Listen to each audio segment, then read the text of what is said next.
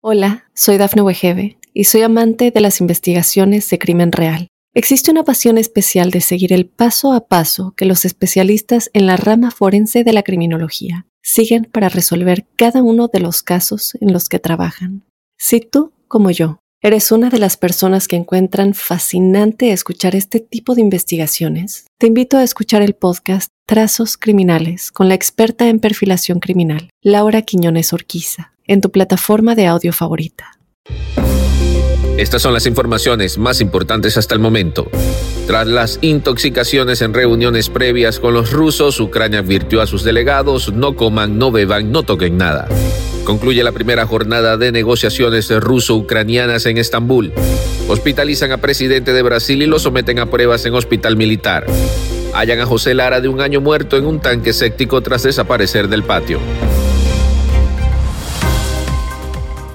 Hola, ¿qué tal amigos? Bienvenidos a Mundo Now. Les saluda Alfredo Suárez. De inmediato comenzamos con las informaciones. El ministro de Asuntos Exteriores ucraniano Dmitro Kuleva aconsejó a la delegación de su país que participe en las negociaciones con Rusia en Turquía no comer ni tocar nada ante las sospechas de envenenamiento surgidas en anteriores encuentros. Las declaraciones de Kuleva siguen a los síntomas de envenenamiento de los que informó el diario The Wall Street Journal y que aparecieron tanto en dos enviados ucranianos como en el oligarca ruso Roman Abramovich, implicado en la conversaciones.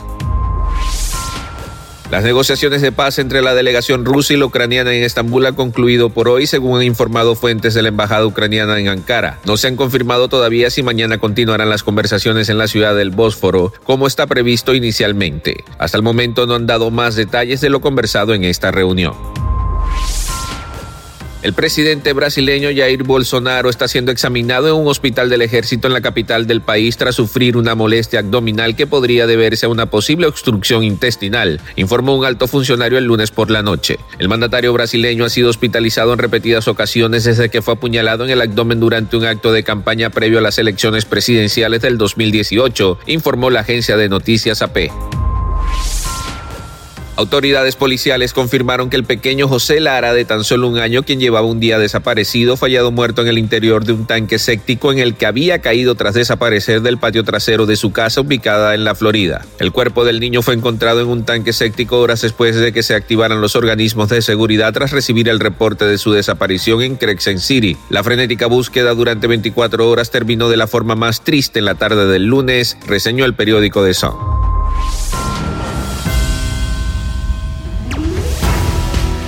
Bien amigos, y de esta forma ponemos punto final a esta emisión de Mundo Now. Trabajo para ustedes Alfredo Suárez, recordándoles que en Mundo Hispánico estamos a solo un clic de la información.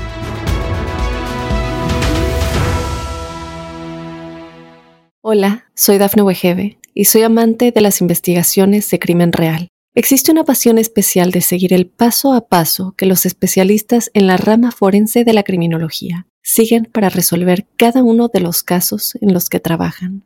Si tú, como yo, ¿Eres una de las personas que encuentran fascinante escuchar este tipo de investigaciones? Te invito a escuchar el podcast Trazos Criminales con la experta en perfilación criminal, Laura Quiñones Orquiza, en tu plataforma de audio favorita.